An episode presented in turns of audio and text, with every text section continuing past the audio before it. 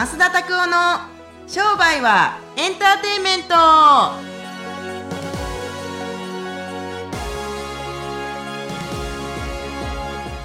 Welcome to 商売はエンターテイメントはい。よろしくお願いします今日もよろしくお願いします。はい。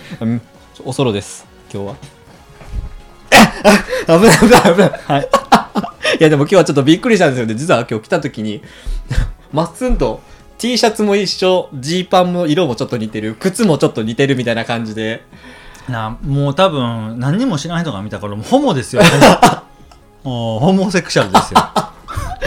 もう、はい意思疎通が。ねえねえすごい。はい。久しぶりに来ましたよ僕これ。あ結構でも、結構着てらっしゃるんじゃないですか。ちょっとこう、何回か選択してる感じもあったりとか。ほん結構来てんのかなわかんないですけれども。なんか今日本日 Google の方におお間違えられたっていう話をちょっとお聞ねきしたんですけど。飯くださいよって言われて、飯、グーグルの社員はみんな飯持たないんですよとかわけのわからんこと言いながら、何やそれ、ほんまかみたいな。広告運用の話、相談乗りますよとかわけのわからんこと言いながら、あの、喋ってましたけれども。えーはいだからその方はなんかど何で出会った方なんですか？ホテルで話しかけられて。あ、急にですか？うん。へえ面白いやろだから。はあ。そう。なんか着てる T シャツで話しかけられるとなんかもう自分が広告みたいになってるから面白いですね。そえう。だからね、あの、面白いですけれども。はい。うん。あのー、なんかね、はい。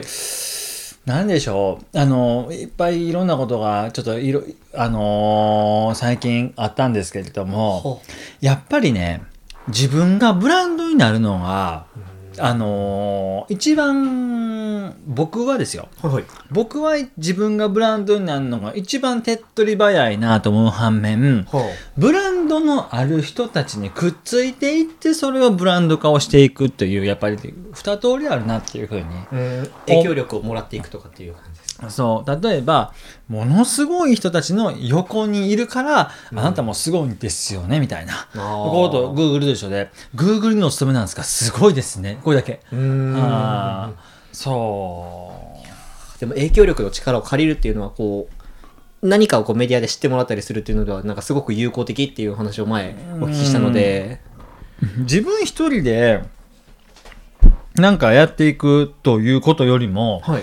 巨人の型に乗るっていう言葉がありますけど、いやっぱりその影響力を持ってる人たちはい。にくくっついていって、あ、あの人が言うんですが、あなたもすごい人なんですよねってだけ？うーんうん、っていうのはとても大事ですけれども、はい。これをでもね、ちょっと間違えたりするとね、どうなるかって言ったら勘違いが生まれるんですよ。え思いません？だって、あ私あの人に、例えば、はい。とビジネスパートナーですって言って、あの人に聞いたら、そんな人知りませんよ、みたいなとか、なただのな勘違いだったみたいな。ええー、ななんかあ、のーなんでしょうね、芸能人あるあるらしいんですけれども、あはいはい。私あの人と知り合いとかっていうやついるんですって、たまに。うーん。なんかあの、た例えば、まあ、有名な人たちと、た例えば知り合い、例えば僕、松本人志さん好きですけれども、はい。ダウンタウンのまっちゃんとこの前、あの、喋って、知り合いになったとかって、はい。違うわ、挨拶しただけやろ、みたいな感じ 違うわ、知り合いじゃないもん、ないわって、ただ喋っただけでしょって。うんうんうんそう、喋ったって言えよ、じゃあ、みたいな。なんかその、すごい人の隣にいて私すごいでしょ、みたいな。あなんか俺これ苦手やなと思って、その話。だから。確かにそれは勘違いっていうのは本当にその通りですね。うんしなそんなんがあるから、はい。まあ一つブランドって言ったってまあブランド企業？はい。とかももちろんあるんでしょうけれども僕自身は僕がブランドになるために何をやるかっていうことしか考えてきなかったし多分これからもそれは変わらない。ちょっとずつ形は変わら変わるかもしれないですけれども、僕としてはでもブランディングって言いますけど何でしょう？あのあれあのこの前あんである人にも言われたんですけれども、はい。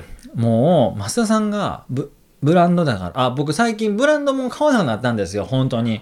例えば昔までそのなんかエルメスか欲しいとかうん。時計がめっちゃ欲しいとか靴がどうとかとかあって、でだったんですけどもなんか欲しくなくなったんですよね。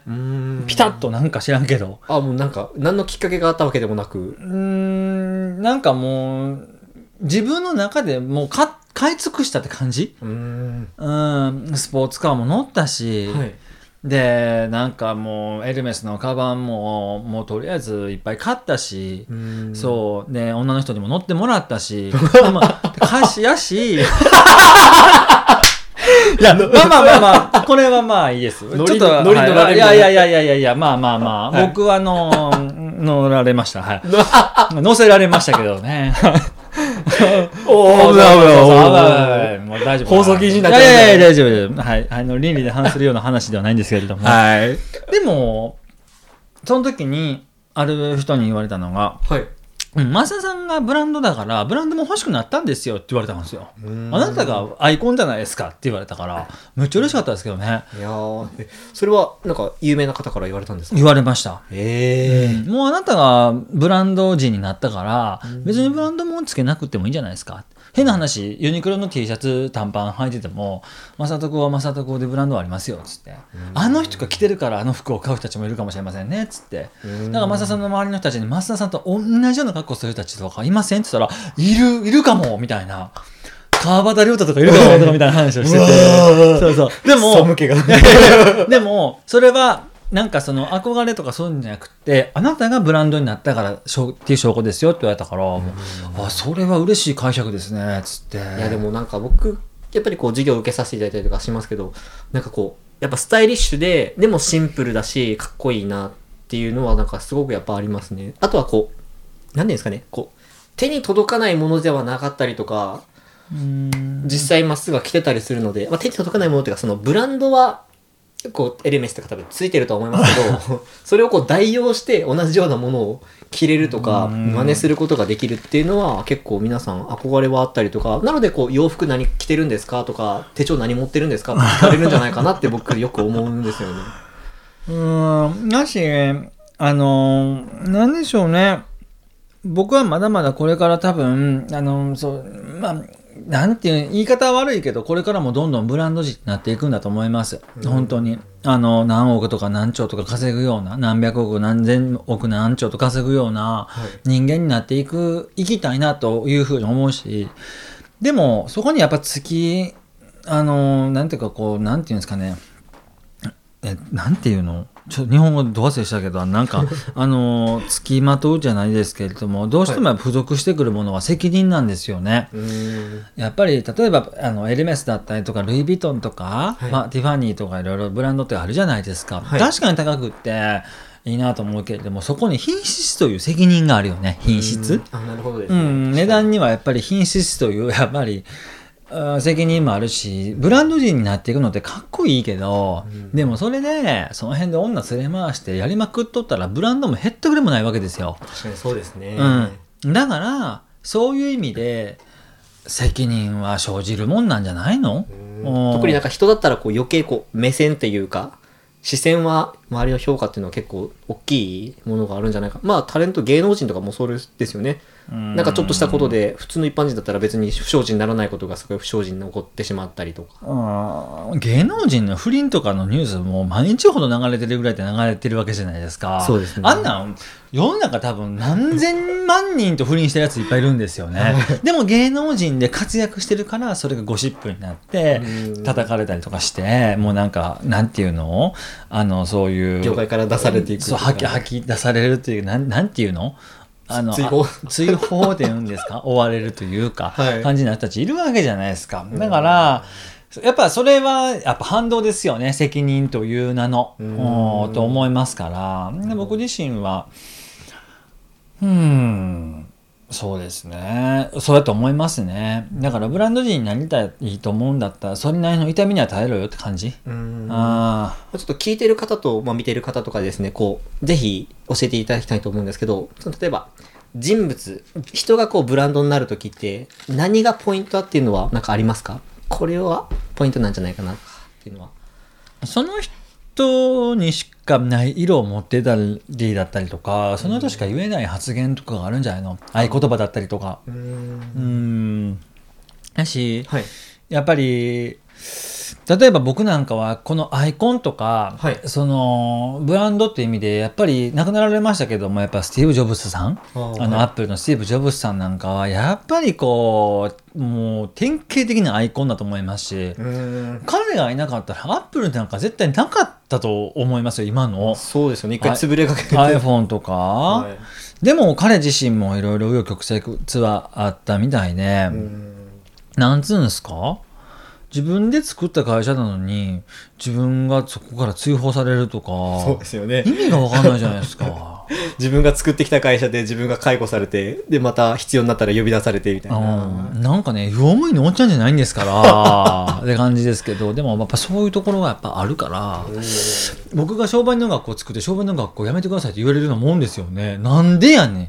自分で作ったのにとかって思うけど、そう、だからブランドっていうのは結構な痛みは伴うんじゃない？特に人物としての。うん責任が大いなる責任が伴うってやつですねスーパースターは大変だと思いますよ。だって、人気で、えーどうのああのってやってる時は、まだ盛り上がっていいですけど、この人気が落ちてる時に、その人たちがどうなってるか、うん。だから、僕は全然何とも思わないけど、一発芸人のことをいろいろとやかく言う人たちはいるんですけれども、まあその一発そもそも当てるのはすごいんですけどね。うん。けれども、それに対して、あいつ昔良かったなとか、昔はどうだったとかって、あいつはなんか昔はカミソリやったとか、カミソリって要するによく切れるというか、なんかそういう尖ってるみたいなとんがってる？もうなんかすごい。うんっていうきらびやかやったけど今はなあとかって。やっぱそう言われないように常にやっぱりある種一言で言っちゃった努力をしないといけない。っていうやっぱり責任が伴うんじゃない？僕だから自分のブランドになってるかどうか知らないですけど、はい体鍛えたりとか、朝早く起きて走るとか栄養気をつけるとか一生懸命勉強するとかやっぱり知らないことを知っていくために自己投資しにしていくとかって自分のブランドを傷つけたくないから自己投資するよね。うんでもこのそもそもこの前もなんか運動の話聞いたんですけれども朝早起きできん人たちって8割いるんですってね日本人で。そうなんですね起きれる4時とか。あまあでも起きようと思ってそれが習慣化するまでは頑張りますね。うん、いや起きれへんねんて、ええ。みんな7時とか8時とかしか起きれへんねんて。まあでもそれは確かにちょっと分かる気はします。え朝毎朝ね、はい。日曜日以外4時に起きてハーフマラソン走ってクロスフィットできます？ってなったら すごいです。それは気違いかもしれないけどでも週に2回とか3回でもできん人たちがいる、うん。うん、でも僕はそれをルーティンにしたからできますけれどもそもそもルーティンがないんですって。うん。普通の人たちには。はい。でも僕はそれはやっぱり自分のブランドって言ったらなんですけれども、うん。正徳をもっと素晴らしくするためにうん。やらなくちゃいけないことだと思ってるんでブログだったりとか、うん。あーって感じですね。うん。うん。まあぜひですね、まあ今お話聞いていただいたように、ちょっとブランド化、自分自身をブランド化するためにやっぱり健康面であったりとか、まあ見た目とか、あとはまあ責任を伴うというところをやっぱりちょっと気をつけながら、ぜひ、まあ真似してみたり、真似できるところはぜひ真似してみてください。ねねねねはい、そうですね。はい。よろしくお願いします。それではですね、次のコーナーに移っていきたいと思います。うんちょっと長くなりましたが、質問でですね、今日はですね、笹井先生からのご質問になります。ちょっとなんか難しい質問ですけど、商売をうまくいかせるための本質とは何ですか？というご質問です。社会のことをよく知るということですね。社会というのは、はいあのー会社もそうですけども、一人じゃできないんですよ。何かを生産するにしても、車を走らせるにしても、はい。販売、購買にしても、全部一人でできないんですよ。僕、おしっこでさえも一人できないと思います。だって誰かが蛇口から出るきれいなお水を流さへんことには水分を体の外にデトックスしないわけでしょ？そうですね。なの、で、僕は人と混じっていくっていうのが商売のコツだと思ってます。うーん。それは、いわゆるこう、チームっていうものとはまた別ですか？ちろんそれもあるでしょうあねあ。自分たちが同じ目的、同じ船に乗って同じ目的地に向かっていくっていうチームでもあるでしょうけど、はい。僕はお客さんとちゃんと理解し合って社会を作っていくっていうのが商売の本質だと思います。でもね、はい。大体図に乗ったやつが多くって、何を図に乗ってるかって言ったら、これは最高や、これは売れるとかって言って、リリースしたのはいいけれども、すっからかんお客さんとか、うんあるわけじゃないですか、そういうことが。はい。だから、それはね、確かに本人は素晴らしいことをやってるし素晴らしいものを売ってるけれどもお客さんがそれを変えなければ、うん素晴らしいものを売ってるっていうふうに世の中の人たちには証明できないわけですよ。当たり前ですよね。認知されないといけないってことですね。認知されないといけないもあるけど、はい買ってもらえなかった売り上げがないっていうのはお前は今必要とされてないねんってことやね。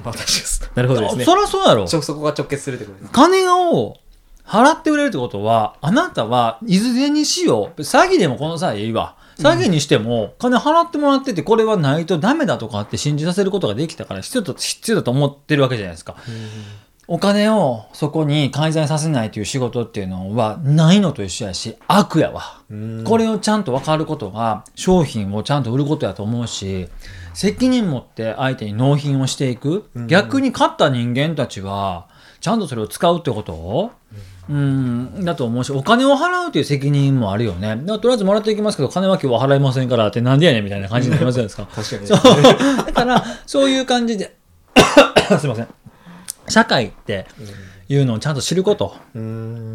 絶対人と人はね悪いけれども AI が出てきてもその AI を作る人間とのフェイス2フェイスからやっぱり社会は生まれていくたりするから。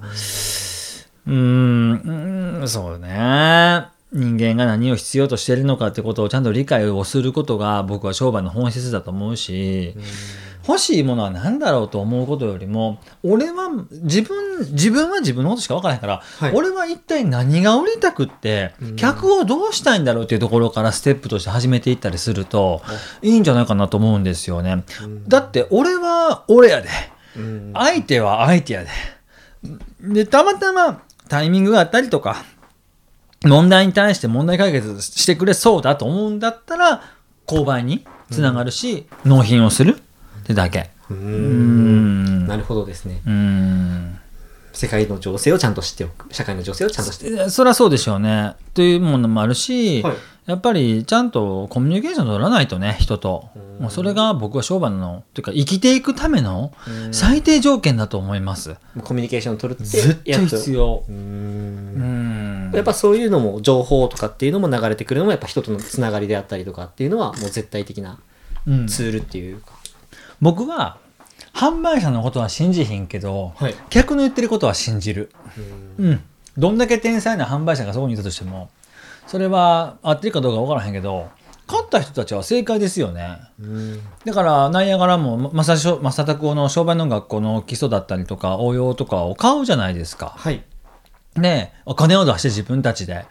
で、勝った人たちに聞いた方が、早いよね、答え。まあそうですね買った人が答えっていうあいつらきっとこうだから勝ったんだじゃなくて、はいあの人たちは勝った理由はこうやって言ってましたから、こういう文言で次売ってみたらいいんじゃないかな。これだけ。うーんこれは社会と混じっていくってことなんじゃないの？自分たちの頭がいいと思わない方がいいですよね。お客様たちは買うプロですよ。僕たちはもしかするとマーケティングとかセールスなプロかもしれません。でも多分そんなことだったとしても、買ってもらわなければ、買ってもらわなければ、プロがプロじゃなくなるわけですよ。だから、か買うプロに聞いた方がいいんですよ。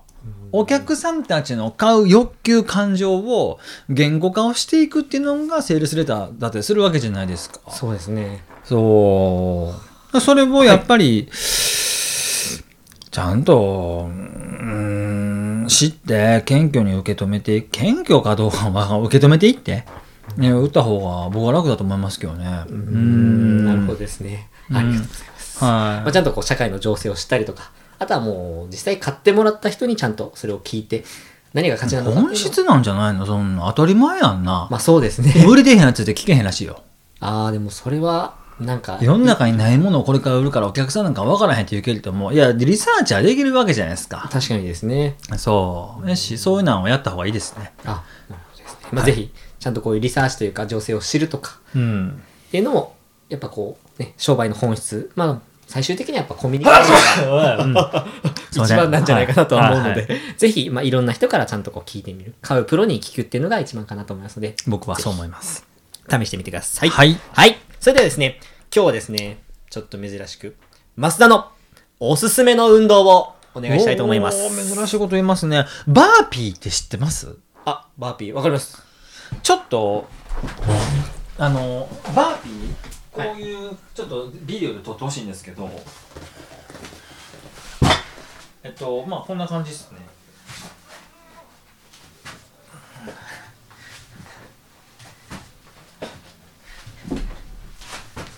はいもう一度いきますかごめんなさいあもう一回？もう一度いきますか。はい。はいこんな感じ。はい。なんですけど結構な全身運動ですね。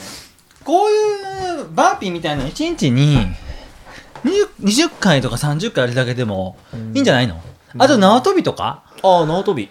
うん、それはやっぱりこうバーピーするにも縄跳びするにも心拍数を積極的に上げた方がいいってことですか？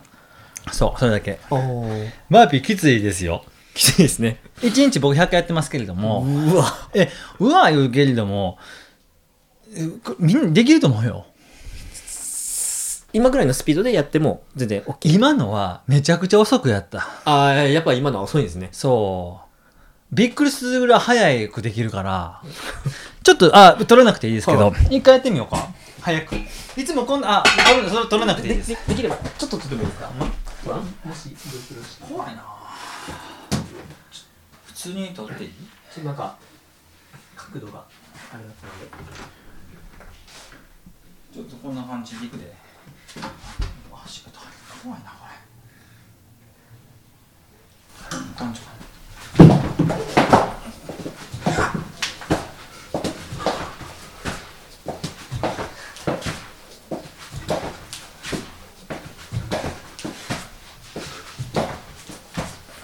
こんな感じこれめちゃくちゃきついですね。そう。けどこんな感じで。早っ。はい。早いかもしれないですけど これを100回って。これを30回40回50回をはい。2セットとか3セットとか4セットとか？うん。もうそれサーキットで組み込んでるというかもうトレーニングの中の何個うちの組み合わせてやってるんですか？それももうずっと連チャンでこうバーピーバーピーバーピーバーピーみたいな感じですか？バーピー縄跳びバーピー縄跳びバーピー縄跳びバーピー縄跳び20秒10秒休憩、はい。で20秒縄跳び。10秒休憩バーピー。10秒休憩縄跳び。20跳びね。はい。これゲロしちゃう人いますよね。いるいる。絶対いる。だからそんなんでやっぱり僕自身はそうやって運動をはい。するっていうのはとてもいいと思いますから、めちゃめちゃ早くできますよ。まあで鍛錬していくことによってやっぱこうスピードも上げていくっていうのも。そう気持ちいい今だから。もうやったから。腕立て腕立てとかもいいけど、はい。バーピーは腕立てプラスジャンプが入るから、そう。腹筋もよく使うし。